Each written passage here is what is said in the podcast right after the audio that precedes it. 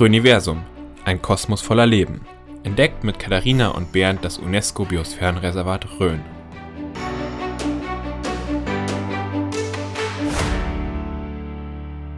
Herzlich willkommen zu unserem Podcast Rhöniversum, ein Kosmos voller Leben. Mein Name ist Bernd, ich bin der Geschäftsführer der Umweltbildungsstätte und bei mir ist die Katharina, unsere pädagogische Fachbetreuung. Gemeinsam wollen wir euch spannende Menschen rund um das UNESCO-Biosphärenreservat Rhön vorstellen. Heute zu Gast ist Antje Voll. Antje war die Projektmanagerin des Biodiversitätszentrums Rhön und ist seit äh, Juli 2021 die Leitung. Herzlich willkommen, Antje. Ja, herzlich willkommen auch von meiner Seite. Schön, dass ich eingeladen wurde und hier sein darf. Sehr gerne. Bevor wir in unser Gespräch über das Biodiversitätszentrum einsteigen, meine Frage vielleicht ein bisschen über deinen persönlichen Hintergrund, wo du herkommst, was du so gemacht hast bisher. Einfach, dass du mal ein bisschen was über dich erzählst. Mhm. Ja, also wie man unschwer hören kann, bin ich eine Beuterönerin. Ich bin, ähm, habe in Tarant Forstwissenschaften studiert. Das gehört zur TU Dresden. Da ist auch mein gebürtiger Hintergrund, also aus der Nähe von Dresden. Und bin nach meinem Studium für das Referendariat hier nach Bayern gekommen und dann durch Zufall in die Rhön und habe dann schon, als ich dann 2004 war das im Sommer, als ich dann da an der Rhön stand, also an, in den Walddörfern und habe so den Blick schweifen lassen über die, über die Landschaft, habe ich schon gewusst, oh ja, das wird es mal sein, hier verschlägt es mich hin, hier werde ich bleiben. Und ja, wie es der Zufall so will oder das Schicksal hat es gut mit mir gemeint, konnte ich mich dann beruflich hier verankern und habe meinen Mann kennengelernt, ja, ein gebürtiger Röner, ein Röner Original, ja, und ja, seitdem bin ich hier und es ist einfach toll, ja. Und bist jetzt sesshaft geworden in, in ja, Walddörfern quasi? Genau, in den Walddörfern. Wir haben ein Haus und zwei Kinder und ja. Spannend da. immer, wie die Menschen so in die Rhön kommen. Das äh, überlege ich mir oft. Wie sind denn so die Hintergründe? Wie kommt jemand äh, auf die Idee, hierher zu ziehen? Ohne das jetzt negativ zu meinen, einfach nur vom Hintergrund finde ich das immer sehr interessant. Mhm. Ja, bei mir war es eher dann der berufliche, der berufliche Aspekt und dann die Liebe hier kennengelernt. Ja, schön. Und du bist jetzt eben, wie es der Ben gesagt hat, die Leitung des Biodiversitätszentrums in Bischofsheim sitzt er. Und er hat ja eben auch gesagt, du warst jetzt die Projektleitung und das ist ja eben ein, ein, ja, eine junge Institution und daher würde mich jetzt oder uns interessieren, ja, wie kam es denn dazu und seit wann gibt es euch und ja, wenn du einfach ein bisschen was dazu erzählst, wie so der Prozess war und was überhaupt eure Aufgaben und Ziele auch sind. Mhm. Ja, ja, sehr gerne. Also im, ähm, im Rahmen der Naturoffensive Bayern hat das bayerische Kabinett 2018 einen Ministerratsbeschluss zur Gründung des Biodiversitätszentrums Rhön gefasst und wir haben dann im Juli 2019 angefangen mit dem Aufbau. Also wir hatten damals so einen ziemlich weißen Zettel, mussten dann überlegen, ja, ähm, wie gestalten wir denn das aus, wo setzen wir unsere Schwerpunkte, was sind unsere Aufgaben und Ziele. Und ähm, Aufgabenschwerpunkt ist die Entwicklung der Biodiversität in allen bayerischen Mittelgebirgen. Also nicht nur die Rhön, auch wenn wir hier sitzen, sind wir für alle bayerischen Mittelgebirge zuständig. Was sind unsere Ziele? Also wir wollen quasi modellhaft Projekte entwickeln, um die Biodiversität in den Mittelgebirgen zu steigern und zu fördern und das als Bindeglied zwischen der Praxis und der Forschung. Also uns ist es ganz wichtig, dass wir rausgehen zu den Bewirtschaftern und fragen, wo liegen die äh, Probleme, was können wir tun. Wir fragen auch die, die Wissenschaft, äh, was sind eure Forschungsergebnisse, wie können wir das in der Praxis ausprobieren, modellhaft. Und ähm, was uns wichtig ist, es sind dann Handlungsempfehlungen abzuleiten, wie kann es denn funktionieren und wie können wir das in die anderen Regionen oder in die überhaupt in die Regionen Bayerns übertragen. Also quasi Handlungsempfehlungen für die Bewirtschafter an die Hand zu geben. Und unsere Erkenntnisse, die wir haben aus den Projekten, aus den Untersuchungen, dann so aufzubereiten, dass wir sie transportieren können in die Öffentlichkeit, in die Fachwelt, zu sagen, oh, guckt mal, wir haben hier das Spannende gemacht. Ja, schaut euch das doch mal an. Das hört sich spannend an. Gibt es noch mehr Biodiversitätszentren in Bayern oder seid ihr das einzige? Wir sind das einzigste Biodiversitätszentrum. Es gibt noch als Pendant ähm, am LFU in Augsburg ähm, das Bayerische Artenschutzzentrum. Die haben aber andere Schwerpunkte. Ist ja dann doch eine weitgreifende Aufgabe, wenn du sagst, ihr seid für alle Mittelgebirge zuständig. Das war mir so nicht bewusst, muss ich ganz ehrlich sagen. Ja, ja, ja gut, viele denken auch, weil wir das Rhön hinten dran haben, sind wir jetzt nur für die Rhön zuständig. Ja. Aber es ist tatsächlich diesen bayernweiten Schwerpunkt. War tatsächlich auch mein erster Gedanke. Wie im Namen schon verankert, ja, ja Biodiversitätszentrum Rhön. Ja. Gibt es da auch Parallelen, Schnittstellen zum äh, UNESCO-Biosphärenreservat? Die machen ja auch Forschung und Monitoring, solche Geschichten? Genau, die machen auch Forschung und Monitoring. Ähm, sind aber auf der Kulisse quasi zum, also diese, was das Biosphärenreservat hat. Wir gehen ja noch darüber hinaus. Ähm, wir haben Schnittstellen bei manchen Projekten, wie Quellen im Klimawandel wäre so ein Projekt, wo wir gemeinsam arbeiten oder bei den Artenhilfsprogrammen, ähm, wo wir einfach da Berührungspunkte haben und und dann auch zusammenarbeiten, was ganz, ganz wichtig ist. Denn hier sind ja so viele, gerade in der Rhön, so viele Akteure im Naturschutz auf der Fläche tätig und da ist ganz viel Kommunikation gefragt und sich zusammensetzen und ja, wo sind die Aufgaben und wie können wir das gemeinsam angehen. Genau, ähm, ja, das war jetzt schon ganz, ganz viel und ähm, ja, jetzt muss ich tatsächlich überlegen, wo ich jetzt äh, nochmal nachhacke, weil du hast ja schon so schön gesagt, dass sie eben nicht nur für die Rhön also ihr sitzt zwar hier, aber seid ihr eben stellvertretend für die Mittelgebirge Bayerns. Und das ist natürlich total spannend, da mal, ähm, ja, wenn du dann nochmal näher erzählst, wie das eigentlich so, ja, konkret dann vor sich geht. Also einerseits seid ihr dann auch mal ja außerhalb der Rhön unterwegs? Also macht ihr dann auch konkrete Forschungsarbeit auch mal woanders oder ist es dann wirklich nur die modellhafte Übertragung? Ja, genau. Oder wie sieht auch eure Forschungsarbeit überhaupt so mhm. aus? Also genau, dass wir da vielleicht gleich einsteigen. Ja. ja. Also die ersten äh, Projekte, klar, waren natürlich in der Rhön, weil es für uns einfach, wenn wir den Stand, Standort hier haben, ähm, da auch die ersten Bezugspunkte hatten. Aber darüber hinaus ähm, sind wir natürlich auch in meinem Frankenbereich unterwegs, im Spessart. Ähm, wir haben ein Bosgrasrasenprojekt.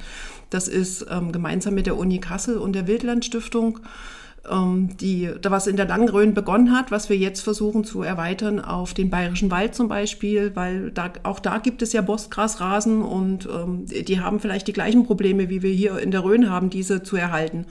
Und deswegen dann immer auch Vergleichsflächen in anderen Regionen. Oder wir gehen in, den, in das Fichtelgebirge oder die Hasberge Steigerwald. Genau, also immer anhand der konkreten Idee, die da ist. Die entwickeln wir entweder selber bei uns im Team oder die Probleme werden an uns herangetragen und dann setzen wir uns zusammen und überlegen, wie finden wir Lösungsansätze, wo geht die Reise hin, wen brauchen wir als Kooperationspartner dafür, wie finanzieren wir das Projekt oder die Forschungsarbeit und dann suchen wir Flächen. Kann man äh, sagen, dass äh, die Probleme, die du gerade ansprichst, dass die sich übertragen lassen auf andere Mittelgebirge oder hat da jedes so sein eigenes Problemfeld, Schwerpunkt? Also natürlich ist, ähm, also erstmal bayerische Mittelgebirge sind ja an, an Höhe und klimatischen Bedingungen in, in, der Regel ziemlich gleich, aber äh, jedes Mittelgebirge hat auch seine Besonderheiten. Wie der Spesse zum Beispiel ist jetzt rein räumlich, also von, von dem, wie es aus, ausschaut, gar nicht mit der Rhön zu vergleichen. Der ist besser dicht bewaldet äh, die Rhön dann Land der offenen Fernen. Aber trotzdem sind es die gleichen Probleme und, und gleiche ähm, auch Schwerpunkte oder, oder Besonderheiten, ne, die die haben. Also wie die Bosgrasrasen gibt es halt nicht nur in der Rhön, sondern gibt es auch im Bayerischen Wald. Und da ist es schon möglich, anhand der Vergleichsflächen, die wir haben, dann zu sehen, ja, sind die Probleme ähnlich? Liegt es tatsächlich an den gleichen Ursachen? Sind es nicht nur strukturelle Sachen, sondern klimatische Bedingungen und so sind ja überall gleich. Von daher ähm, ist es da schon möglich, Handlungsempfehlungen für alle abzuleiten und das so zu verallgemeinern, dass man das dann rausgeben kann an die Bewirtschafter. Ja, und was ich jetzt spannend fand, genau, was ja auch ganz interessant ist, welchen Problem widmet ihr euch? Genau, wie, ja, wie entscheidet ihr, ähm, ja, das Problem gehen wir jetzt eben an.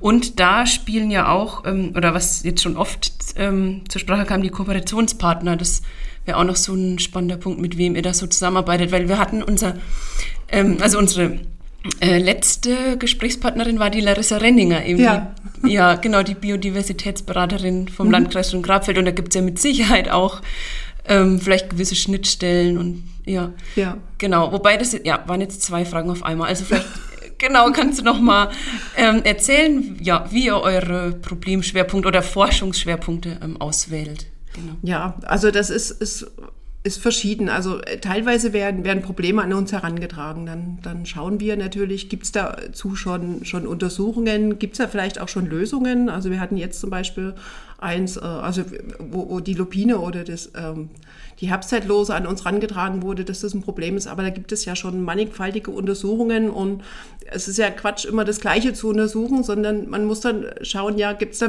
tatsächlich Bedarf und lohnt es sich da rein zu investieren, die Zeit und, und die Arbeit. Und ähm, ah ja, genau. Ist es dann zum Beispiel auch ein, quasi eine Bedingung oder sollte es dann auch so sein, dass dieses Problem auch in eben in anderen Mittelgebirgen Bayerns dann auch vorhanden ist und jetzt nur nicht nur ein Rhön-spezifisches Problem ist. Da denke ich zum Beispiel eben an die Lupine, die ist, das ist ja, glaube ich, hier in der Rhön eben mhm. ja schon ein spezielles ja. Problem, da die ja, ähm, ja hier reingetragen ja. wurde. Ja. Also ja, also wir haben schon den Anspruch, dass es ähm, ein Problem von allen Mittelgebirgen ist. Genau, genau. Ja. ja. Einfach weil ja, ähm, ich, wir sind ja auch keine Konkurrenz zum Biosphärenreservat zum Beispiel. Also, also das ist ganz, ganz wichtig, dass wir ähm, die Probleme, die jetzt das Biosphärenreservat zum Beispiel untersucht, wir dann in den anderen Bereichen untersuchen und nicht gegeneinander arbeiten. Ganz, ganz wichtig. Also ja. ist uns sehr, sehr wichtig. Und ähm, ja, wie finden wir auch die Projekte? Ähm, zum Beispiel ist, sind die Naturschutzbehörden auf uns, also die untere Naturschutzbehörde Rhön-Grabfeld, sind auf uns zugekommen und haben gesagt, hier gibt es das Artenhilfsprogramm ähm, vom Streifenbläuling. Ähm, da also ja, da brauchen wir jemanden, der die Koordination in die Hand nimmt. Und das haben wir einfach, weil wir hier oben da sind und haben dann gesagt, ja gut, dann können wir die Koordination übernehmen. Und so ist das eigentlich ein schönes Miteinander, zu sagen, oh, das schafft ihr vielleicht nicht, aber da können wir unterstützend ähm, unter die Arme greifen und arbeiten dann sehr, sehr gut zusammen. Ähm, ja, nutzen die, die, die Ressourcen, die jeder hat und die Fachkompetenz auch, die jeder hat. Also wir dürfen ja nicht alles, was die untere Naturschutzbehörde zum Beispiel darf und da ergänzen wir uns wahnsinnig gut. Und es ist eine sehr, sehr schöne Zusammenarbeit. Ja. Das sind auch meine Erfahrungen der letzten zehn Jahre, also da muss ich dir recht geben. Es gibt viele Institutionen in der Rhön, die alle das Gleiche wollen, aber es funktioniert auch relativ gut mit den Absprachen, aus meiner Erfahrung zumindest. Also man tut echt gut miteinander arbeiten, obwohl es viele verschiedene Einrichtungen sind. Genau. Jetzt vielleicht mal inhaltlich, wie viele wie viel Leute seid ihr denn in Bischofsheim an eurem Standort oder wie, oder wie sieht das aus, das Biodiversitätszentrum, vielleicht räumlich und personell ja. vor Ort? Mhm. Also wir haben ähm, strukturell haben wir acht Mitarbeiter insgesamt und die arbeiten in, in drei Säulen. Also wir haben unsere Aufgabenschwerpunkte in drei Säulen aufgeteilt. Säule 1 wäre das anwendungsorientierte Biodiversitätsforschung und das Monitoring was quasi ähm, Handlungsschwerpunkte aufgrund bestehender Daten und eigener Erhebungen identifiziert und dann diese wissenschaftliche Begleitung der Projekte übernimmt. Dann haben wir die Säule 2, das Biodiversitätsmanagement, Entwicklung und Erprobung. Die ist quasi dafür da, diesen, diesen kreativen Part, diese Projekte zu, inhaltlich zu entwickeln, zu gestalten, zu sehen, ähm, wo liegen die Probleme, mit wem kann ich in Kontakt treten. Das ist so Säule 2. Und dann haben wir Säule 3, ganz wichtig, auch die Öffentlichkeitsarbeit. Also man kann sich immer viel ausdenken und viel, viel rausbekommen an Ergebnissen. Wichtig ist auch, dass man diese Ergebnisse irgendwie transportiert in die Öffentlichkeit, ähm, in die Fachwelt, in die, in die Nutzer, in die Bewirtschafter. Also das ist ein großer Teil unserer Säule, zu versuchen, diese Ergebnisse quasi zu übersetzen, dass jeder was davon hat. Genau, ja. Ja, ja und tatsächlich finde ich es auch wichtig, eben nicht nur in die Fachwelt oder ja, an die ähm, direkten Nutzer dann, äh, sondern auch an die Bevölkerung. Denn ja, ihr seid ja eine öffentliche Institution, auch wie es Biosphärenreservat. Und hier finde ich es immer auch wichtig, dass ja auch die Bevölkerung mitbekommt, was denn da eigentlich so gemacht wird und ja, was. Ja. Und also das möchten die ja auch wissen oder ein Großteil ja. ist ja da auch immer interessiert, ja, was machen die denn da eigentlich? Ja, genau, das ist natürlich ein bisschen schwierig. Also es wird auch ganz oft zu mir gesagt, oh, was macht denn ihr da eigentlich? Man hört so gar nichts von euch. Also wichtig ist zu unterscheiden, dass wir nicht diese Umwelt, klassische Umweltbildung wie das Biosphärenreservat macht, sondern ähm, wir quasi die Umweltbildung oder die Öffentlichkeitsarbeit projektbezogen, also speziell auf die Ergebnisse der Projekte da in die Öffentlichkeit gehen. Und dann ist natürlich immer, wen interessiert das Projekt und dann rutscht man vielleicht auch mal durch das Raster oder durch die Wahrnehmung durch, weil jetzt, äh, ja, ich da vielleicht nicht gerade an den Wildbienen interessiert bin, sondern eher am, an der Geburtshelferkröte oder so. Ja. Kannst du uns vielleicht noch ein bisschen was erzählen über dein äh, aktuell laufenden Projekt oder woran ihr im Moment arbeitet? Mhm. Also wir haben im Moment ähm, zwei Artenhilfsprogramme, hatte ich ja vorhin schon mal angedeutet, die im Offenland äh, stattfinden. Das ist einmal der, der Streifenbläuling und zur Geburtshelferkröte. Ähm, das, da arbeiten wir eng mit der UNB Rhön-Grabfeld zusammen und dem Naturpark. Um, ähm, dann haben wir zwei Projekte zum Thema Wasser. Davon ist ein kommunales Projekt und ein bayernweites äh, Projekt. Äh, Das nennt sich jetzt Quellschutz und Quellen im Klimawandel, wo es einfach darum geht, diese Quellen, die da sind, zu schützen und ähm, ja, davor bewahren, ähm, zerstört zu werden und renaturieren wieder mit den Kommunen zusammen die Quellen. Das findet zusammen mit dem, mit dem LBV statt. Dann haben wir ein Projekt im Offenland, das machen wir gemeinsam mit der Uni Kassel und der Wildlandstiftung. Also wie man sieht, sind wir, haben wir viele Kooperationspartner. Vernetzt, ja. Ja. Genau, da geht es um die verschiedenen Managementsysteme auf den Bosgrasrasen. Wie kann man die erhalten? Ähm, das habe ich ja auch schon erwähnt, dass wir das jetzt erweitern werden. Dann haben wir ein Projekt im Wald, ähm, was wir zusammen mit der LWF machen. Das ist die Landesanstalt für Wald- und Forstwirtschaft, also ein forstlicher Partner. Und da geht es darum, die letzten Mittel- und Niederwaldbewirtschafter Bayerns zusätzlich zu dem Vertragsnaturschutzprogramm Wald zu unterstützen und einfach dieses Bewusstsein zu schaffen, welchen Schatz man hat hier in Franken mit diesen lichten Wäldern, also diesen Mittelwäldern. Das ist vielen gar nicht bewusst, was da Tolles vor der Haustür steht. Und dann haben wir, das war unser alles, allererstes Projekt, ein kommunales Projekt ähm, hier in Unterfranken für den Schutz von Insekten. Und da geht es darum, die Lebens Bedingungen in den Dörfern für Wildbienen zu untersuchen. Also wie haben die sich verändert, wie sind die in der, in der räumlichen Umgebung zu den Dörfern und was ist da gut, was ist da eher nicht so gut, auf was stehen Bienen. ja, also ganz spannende Ergebnisse, die dabei rauskamen. Ja, das ist vielleicht ganz spannend, weil das haben bestimmt die ein oder anderen mitbekommen. Also bei uns in Riedenberg zum Beispiel stand, ja, stand da auch etwas zu dem Projekt so, ich weiß gar nicht, das waren glaube ich dann so Fallen oder? Genau, also wir ähm, haben genau. da verschiedene Fallen in den, in den Dörfern genau, aufgestellt. Ja. Also wir haben insgesamt haben wir 200 Flächen in 40 Dörfern untersucht. Mhm. Davon waren 20 Ortschaften hier in der Rhön und 20 im Gebiet Mainfranken um da die Unterschiede herauszufinden. Wir haben insgesamt äh, 1287 Pflanzenarten kartiert also eine enorme Zahl. Und was, was ich total spannend finde, ähm, wir haben 253 Wildbienenarten und 74 Schwebfliegenarten in fünf verschiedenen Habitattypen gefunden. Ähm, das sind, wenn man das mal nimmt, das sind 50 Prozent knapp der heimischen Wildbienenarten, die wow. wir hier festgestellt haben. Also eigentlich toll, auch völlig über den Erwartungen. Und, mhm, aber Wahnsinn. trotzdem ist da noch Puffer nach oben und man kann gerade in den Ortschaften noch ganz, ganz viel tun um diese Lebensbedingungen zu verbessern, also Bruträume zu schaffen, äh, Nahrungspflanzen zu schaffen. Was ich auch ganz spannend fand, was dabei rauskam, ähm, dass zum Beispiel Honigbienen und Hummeln total auf Lavendel und Klee und Borretsch fliegen und die Wildbienen dann eher sich so auf die Unkräuter spezialisieren, wie Disteln und Pippau und Löwenzahn und Gänseblümchen ist da ganz weit oben.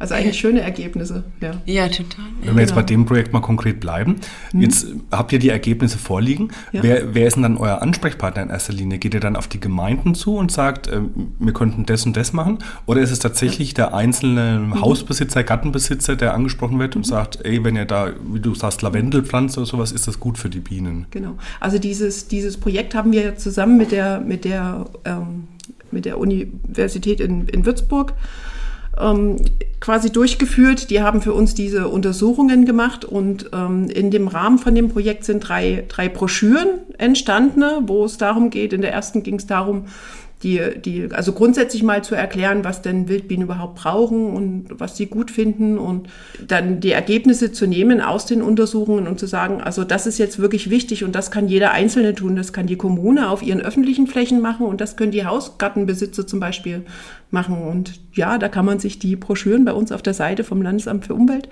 kann man sich runterladen und also ich finde die ganz, ganz spannend und ja, das ist tatsächlich so, so ein Handbuch, ähm, das kann man nehmen und sagen, oh, das schaue ich mir jetzt an und baue zum Beispiel zu Hause meinen mein Lebensturm für die Wildbienen oder setze mal einen Sandhaufen hin. Ähm, da ist dann beschrieben, wie der aussehen muss als Brutstätte für die Wildbienen und welche Pflanzen kann ich nehmen und die in Garten pflanzen.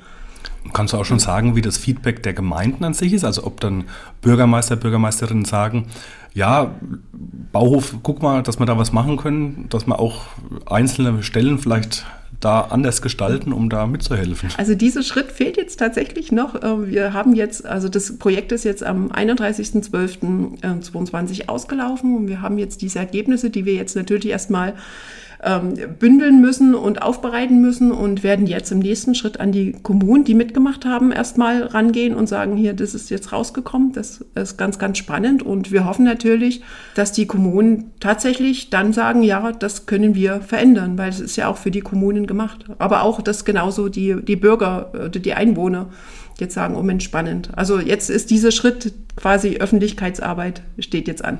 Ich meine, es ist auch ein äh, stolzes Arbeitspensum für acht Mitarbeiter. Wie du gerade erzählt hast, was für Projekte ihr alles habt. Ist denn da noch ein Ausbau, eine Erweiterung gedacht? Und die zweite Frage vielleicht, sitzen die acht Mitarbeiter alle in Bischofsheim oder sind die schon verteilt auf andere Mittelgebirge? Nee, also wir sitzen alle in Bischofsheim, das wird auch so bleiben. Also Bischofsheim ist der Standort für das Biodiversitätszentrum und ähm, ja, was jetzt die Zukunft bringt, das müssen wir schauen. Also Endziel hieß, heißt 20 Mitarbeiter und wir schauen mal, wie schnell wir das schaffen. Was ja doch wirklich viele Projekte sind, jetzt aufgezählt, dass die dann auch gut bearbeitet werden müssen im ja. Endeffekt, gell? Also deswegen ist auch wichtig, immer Kooperationspartner zu haben, weil ganz allein schaffen wir das nicht und ja, ja. Augenhilfe. Ja, wie wie jeder eigentlich. Ja. ja. das ist bei uns auch ein großes Thema. Ich würde noch mal ganz kurz ähm, auf das Quellprojekt, ähm, äh, da wollte ich noch mal ganz naiv nachfragen. Da hast du gesagt, das ist zusammen mit dem LBV, also mit dem Landes Bund für Vogelschutz. Genau, ja. Genau. Ah ja, und Vögel machen jetzt Quellen. genau, also da wollte ich jetzt mal ganz dumm nachfragen, wie kommt jetzt da die Connection? ja, äh, das Projekt gab es schon, das ähm, war in der Abteilung 5. Also wir gehören ja, ähm, das habe ich vielleicht vergessen zu sagen, wir gehören ja strukturell zum Bayerischen Landesamt für Umwelt und sind angesiedelt in der Abteilung 5, Naturschutz. Und Landschaftspflege und Gewässerschutz heißt diese Abteilung und die hat ein Referat, von denen haben wir dieses Projekt quasi übernommen, weil ähm, die ersten Quellen, die ähm, quasi ausgebessert wurden, mit den Kommunen zusammen, sind hier oben in der Rhön gewesen. Und dann macht es einfach Sinn, dass jetzt nicht die Augsburger hier hochfahren müssen, sondern wir das einfach von hier oben aus übernehmen. Mhm.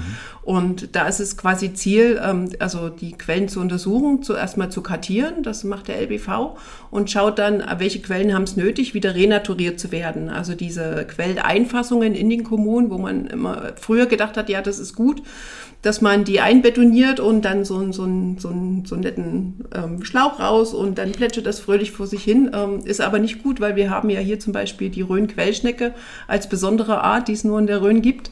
Und die wäre natürlich irre schade, wenn die verloren geht. Aber durch solche künstlichen Quelleinfassungen hat die natürlich keine Chance, ähm, ihren Lebensraum zu behalten oder sich, sich zu, zu verbreiten oder einen neuen Lebensraum zu finden. Und deswegen ähm, werden so jedes Jahr eine gewisse Anzahl an Quellen in den Kommunen renaturiert. Wahnsinnig spannendes Themenfeld, ja. ja. Kannst du uns vielleicht nochmal konkret sagen, wo die Leute sich informieren können? Weil wir haben so viele Projekte jetzt angesprochen. Einfach, wenn jemand Interesse hat, wo er dann nochmal nachschauen kann, bestimmt auf unserer Internetseite, genau. die, wo die Projekte halt alles sind dann. Ne? Ja. Also genau, unsere Projekte findet man natürlich beim Bayerischen Landesamt für Umwelt auf der Homepage. Wenn man da einfach als Suchbegriff dann Biodiversitätszentrum eingibt, kann man sich informieren über alle Projekte, die wir haben. Und natürlich kann man auch jederzeit bei uns vorbeikommen und schauen und sich das erklären lassen. Seid ihr für die Öffentlichkeit tatsächlich zugänglich? In, ja. Ja, okay. Mhm. War mir tatsächlich auch nicht so bewusst. Ja, also wenn du mal durch Bischofsheim fährst. Ja, komme ich auf jeden Fall gerne mal vorbei. ja. Genau. Spannendes Themenfeld. Ich glaube, da könnten wir sehr lange drüber reden. Wir müssen leider langsam zum Schluss kommen und äh, wie Antje gerade gesagt hat, dann einfach mal auf der Homepage informieren oder in Bischofsheim vorbeikommen, wer da weitere Fragen hat. Wir haben zu unserem Podcast immer noch drei obligatorische Fragen, die wir zum Schluss stellen möchten. Die natürlich auch dir, liebe Antje. Dann fange ich direkt mal an mit der ersten Frage. Was ist denn dein Lieblingsort in der Rhön? Da bin ich jetzt mal total unbescheiden und sage, das ist ähm, bei uns am Ende vom Grundstück, bei mir zu Hause, haben wir, also wir haben eine Streuobstwiese, halb Hektar Streuobstwiese hinter dem Haus. Und da steht am, am Ende der Streuobstwiese ein riesiger Nussbaum, ganz uralter Nussbaum. Und da haben wir eine Holzbank rundherum gemacht drumherum gebaut. Und wenn man da sitzt, hat man einen irren Blick über die Vorröhren, über, also man kann dann bei gutem Wetter bis, also die Gleichberge, Haßberge, Steigerwald, Würzburg ist alles zu, zu sehen und äh, ja, ich kann nur jeden Wanderer einladen, sich auf diese Holzbank zu setzen. Wow, ja. Ich glaube, es ist die schönste Bank in den Walddörfern. Also völlig unbescheiden. Ja, das, das ist mein Lieblingsort in der Rhön. Ja. Na gut, die Walddörfer sind natürlich auch prädestiniert für ihre Aussichten, gell? also da habt ihr echt einen schönen Punkt zum Leben gewählt. ja, cool. Und was bedeutet für dich denn Nachhaltigkeit? Ja, Nachhaltigkeit. Also ich, das ist ja ein viel gebrauchter Begriff und da bin ich noch so ein, also da schlägt jetzt das Fürsterherz noch in mir, denn äh, der Begründer des Prinzips der Nachhaltigkeit war Karl von Karlowitz, der in Tarant unterrichtet hat. Ähm, der kommt ursprünglich aus dem, aus dem Bergbau und der hat angesichts der drohenden Rohstoffkrise schon 1713 formuliert in seinem Werk Silvatica, äh, Silvicultura Ökonomica, ähm, dass wenn zu viel Holz geschlagen wird, quasi genauso viel wieder nachwachsen muss, um das nachhaltig zu gestalten. Und das ist so, und das kann man ja übertragen auf alles. Also ich darf nur so viel nutzen, wie tatsächlich auch nachwächst. Mhm. Das ist tatsächlich auch eine Sache, die ich mir schon, wo ich hier angefangen habe, 2012, äh, anhören durfte, dass das Wort Nachhaltigkeit aus dem Fass kommt. Da hatten wir nämlich eine große Veranstaltung genau. hier mit dem Fastamt. Aber da hast du natürlich völlig recht, ja. Und wenn du einen Wunsch frei hättest, was würdest du dir wünschen für die Rhön? Ich würde mir wünschen für die Rhön, dass ähm, die Bewohner der Rhön diesen, diesen Blick für diese Schätze, die sie hier vor der Haustür haben, ähm, behalten oder vielleicht auch, wer es noch nicht, nicht bekommen hat, diesen, diesen Blick dass sie es einfach erkennen, was, was haben wir hier Tolles, was haben wir für eine einzigartige Landschaft, für Naturschätze und ähm, meine Hoffnung wäre natürlich, dass diese Schätze erhalten bleiben und für die Zukunft und vielleicht, wenn wir Glück haben, sich sogar mehren. Das hoffen wir alle. Deswegen denke ich, arbeiten wir auch alle in diese Richtung genau. für die Rhön. Vielen Dank für das wirklich interessante, spannende Gespräch. Ja. Schön, dass du heute bei uns zu Gast warst und viel Erfolg. Danke. Dankeschön. Vielen Dank. Tschüss.